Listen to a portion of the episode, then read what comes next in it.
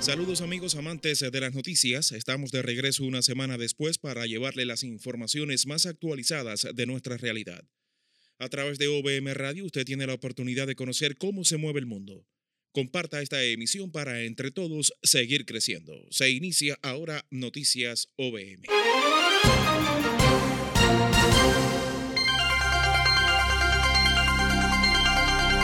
Después de varias semanas de demoras, casi 800.000 dosis de la vacuna contra la viruela símica estarán disponibles próximamente para su distribución. Así informaron reguladores sanitarios de Estados Unidos el pasado miércoles.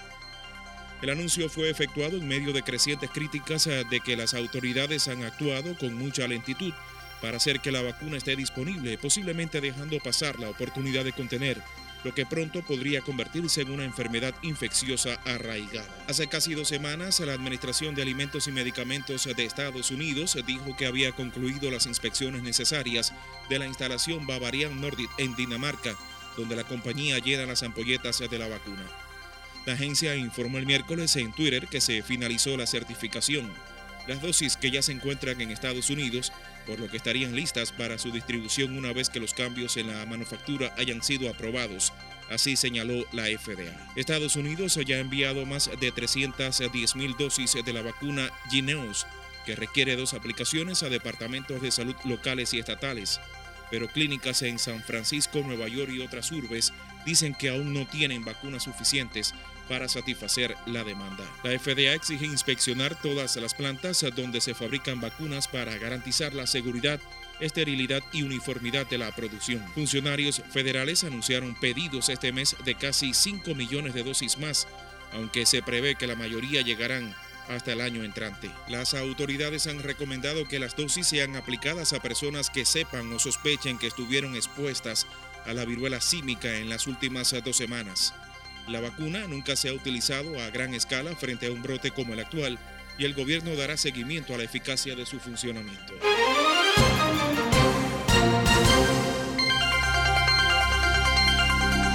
La economía de Estados Unidos se contrajo por segundo trimestre consecutivo entre abril y junio de este año, según mostraron datos del gobierno este jueves, lo que alimentó los temores de recesión apenas unos meses antes de las elecciones de mitad de mandato en un duro golpe para el presidente Joe Biden. El Producto Interno Bruto disminuyó a una tasa anual del 0,9% en el segundo trimestre, luego de una caída mayor en los primeros tres meses del año según el Departamento de Comercio. Dos cuartos de crecimiento negativo comúnmente se consideran una fuerte señal de que se está produciendo una recesión y una recesión en la economía más grande del mundo tendría consecuencias globales así como costos políticos internos.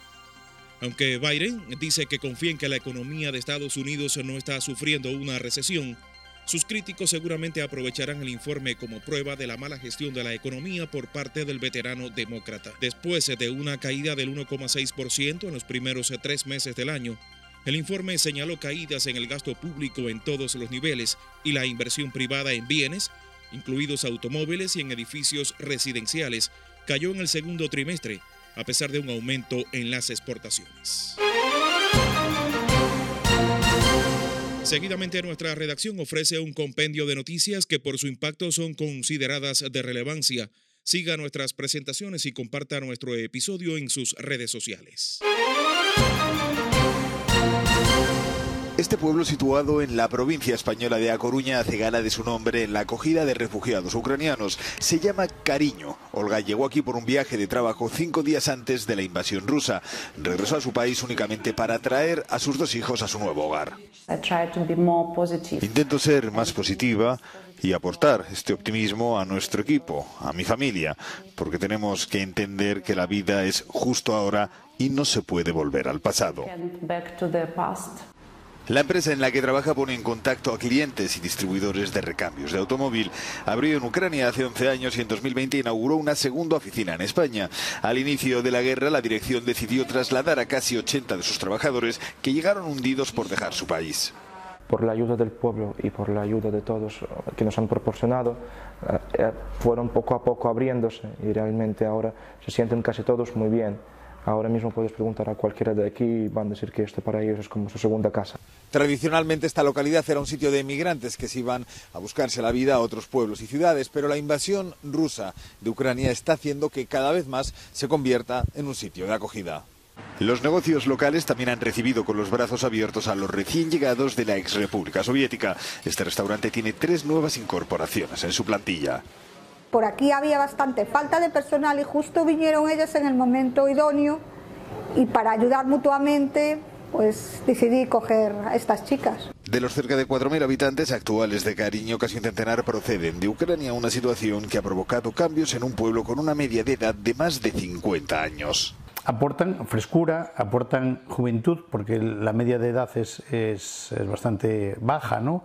Eh, aportan censo y aportan pues, posibilidades de, de, de instaurar sus negocios. Los ucranianos y la población autóctona tienen algo más en común. El 24 de agosto es el día de la independencia de su país para los primeros y la festividad del patrón local, San Bartolomé, para los segundos. Francia está viviendo un mes de julio aciago de calor, sequía y fuego. Según los servicios meteorológicos, muy probablemente el más seco registrado desde 1959. Apenas llueve y casi todo su territorio, 90 de sus 96 departamentos, se encuentran en estado de alerta por sequía de diferentes niveles, y en la mayoría se han establecido restricciones en el uso del agua se ha movilizado a la Oficina de la Biodiversidad para verificar su cumplimiento y realizar controles. Esta mujer vive en la localidad de Ardèche, en el sudeste del país. No desperdicia ni una gota. Hemos puesto un poco de agua en este cubo.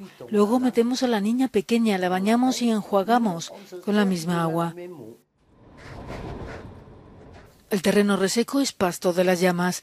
Este lunes se anunciaba por fin la estabilización de los dos incendios en la Gironda, en el sudoeste, tras arrasar 20.000 hectáreas de bosque en 12 días.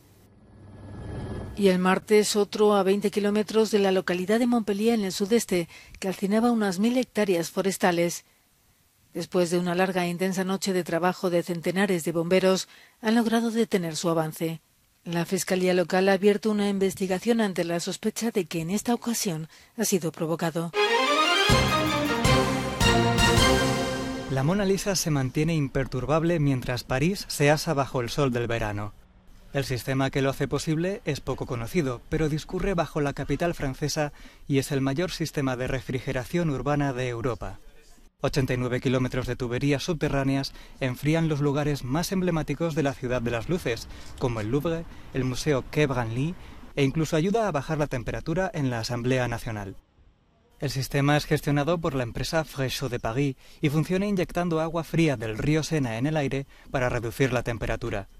En invierno, la red utiliza el agua del río para enfriar sus sistemas. La empresa destaca la sostenibilidad de esta solución. Si todos los edificios se equipan con instalaciones autónomas, se creará progresivamente un efecto de isla de calor urbano muy importante, por lo que se contribuirá al calentamiento de la ciudad.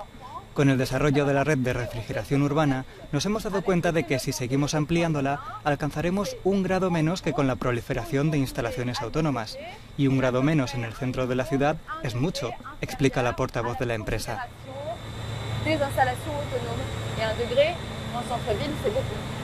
El ayuntamiento ha firmado un contrato para triplicar el tamaño de esta red de aquí a 2042, hasta 252 kilómetros, y convertirla en la mayor del mundo. El consistorio quiere extenderla a hospitales, escuelas y estaciones de metro para mitigar los efectos del calentamiento global en la población parisina. Tras varias semanas de tregua, Kiev estremece bajo los misiles rusos. El ejército de Moscú ha lanzado este jueves ataques masivos contra las regiones ucranianas de Kiev y Chernigov. Las explosiones se han producido antes de la visita prevista del presidente lituano Gitanas Nauseda.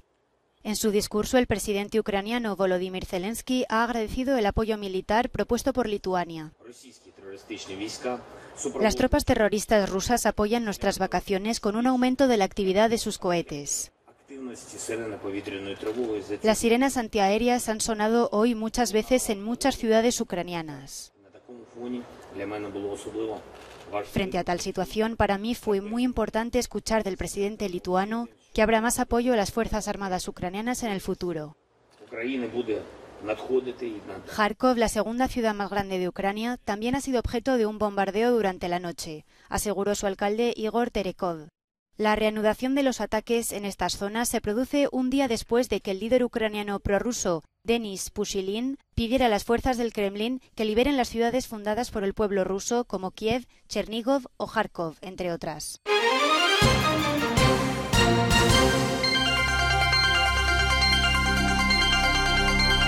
El Senado de Estados Unidos aprobó este miércoles un proyecto de ley que fortalecerá las cadenas de suministro del país y que prevé subsidiar con 52 mil millones de dólares la fabricación de microchips para mejorar la posición de Estados Unidos en su competencia con China. Esa normativa recibió el visto bueno de la Cámara Alta con 64 votos a favor y 33 en contra y contempla en total una inversión de 280 mil millones de dólares, de los que 52 mil millones están pensados para fomentar la instalación de fábricas nacionales de semiconductores. Ese proyecto de ley también está pensado para disminuir las disparidades en la autorización de fondos y así garantizar que más universidades puedan participar en los esfuerzos federales para competir con China. Su aprobación definitiva, no obstante, debe pasar todavía por la Cámara de Representantes, aunque los demócratas tienen allí mayoría y la presidencia de esa Cámara, la también demócrata Nancy Pelosi, ya ha avanzado que cuenta con el apoyo suficiente para salir adelante. El gobierno de Estados Unidos considera la fabricación doméstica de microprocesadores una cuestión clave para la economía y la seguridad nacional, especialmente por el gran dominio de mercado que tiene China en ese campo. La demanda de semiconductores, el corazón de todos los productos electrónicos modernos, se disparó durante la pandemia del COVID-19, lo que provocó una escasez mundial, exacerbada aún más por el cierre de las fábricas chinas ante los rebrotes del coronavirus.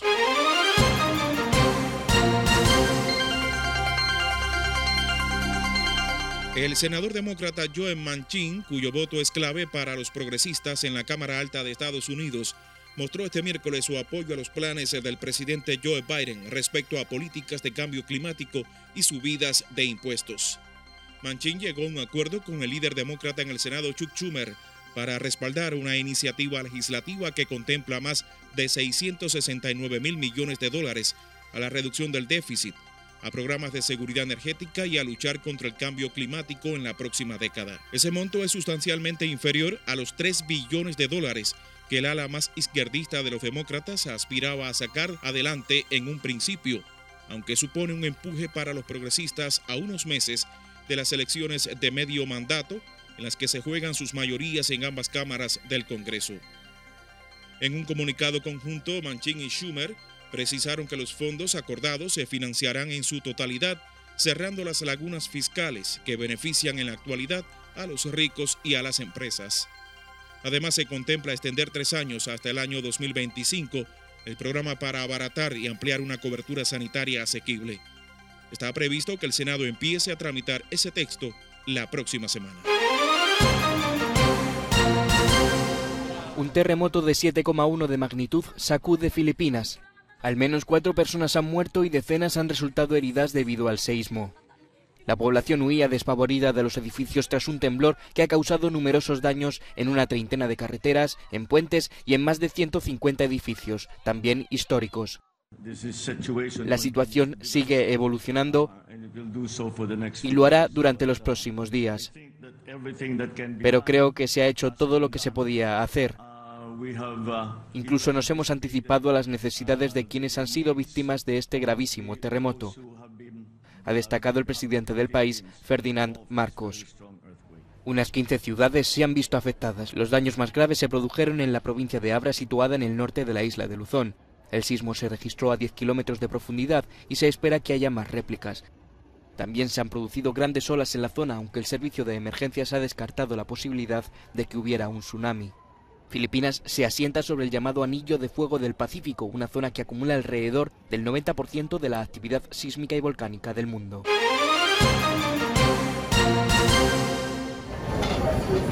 El Fondo Monetario Internacional ha recortado su previsión de crecimiento y ha advertido de los numerosos riesgos que se avecinan.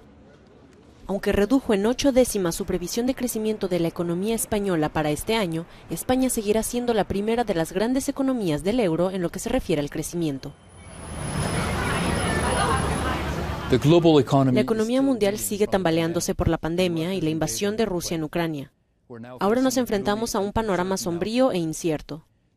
El crecimiento de la producción mundial se ha revisado a la baja hasta el 3,2% este año y el 2,9% el próximo, mientras que la inflación se ha revisado al alza hasta el 6,6% en las economías avanzadas y el 9,5% en las emergentes y en desarrollo. Las tres mayores economías del mundo, Estados Unidos, China y Europa, se están estancando. El FMI alertó de las posibles consecuencias para Europa de un cese completo de las exportaciones de gas ruso a las economías europeas, que aumentaría significativamente la inflación con la subida de los precios de la energía, y animó también a los gobiernos europeos a implementar medidas para controlar la inflación, entre ellas poner en práctica una política monetaria más estricta. La OMS alerta sobre la viruela del mono que se está expandiendo a muchos países donde nunca antes había sido detectada. Tenemos un brote que se ha extendido rápidamente por todo el mundo a través de nuevas formas de transmisión sobre las que tenemos pocos conocimientos y que cumple los criterios del Reglamento Sanitario Internacional. Por todas estas razones, he decidido que el brote mundial de viruela del mono representa una emergencia sanitaria de alcance internacional. Con esta declaración, el organismo quiere dejar claro que se trata de una alarma global y que ha aprendido la lección respecto a su respuesta ante la COVID-19, cuando fue acusado de reaccionar con demasiada lentitud y precaución antes de declarar la pandemia. La OMS intenta así que los países comiencen ya a tomar medidas. La enfermedad que se contagia por contacto estrecho, aunque no necesariamente sexual, se localizaba principalmente en el África Occidental pero ahora se expande deprisa fuera de esa región. No suele ser peligrosa para quien tenga un sistema inmunitario sano, aunque puede resultar dolorosa y llevar a complicaciones. Tuve algunas heridas internas, no solo en la piel, también en las mucosas, básicamente por todo el cuerpo, y eran muy dolorosas. La misma vacuna empleada contra la viruela sirve para combatir esta nueva variante. Su producción se detuvo el siglo pasado cuando la enfermedad se consideró erradicada globalmente, pero la compañía danesa que elabora la vacuna afirma poder comenzar a distribuirla de inmediato. Aún así, ya hay preocupación por una posible carencia. Hasta ahora se han registrado casos en 70 países, a menudo en círculos homosexuales. Precisamente esta minoría encabeza las protestas que reclaman programas de vacunación rápidos y equitativos.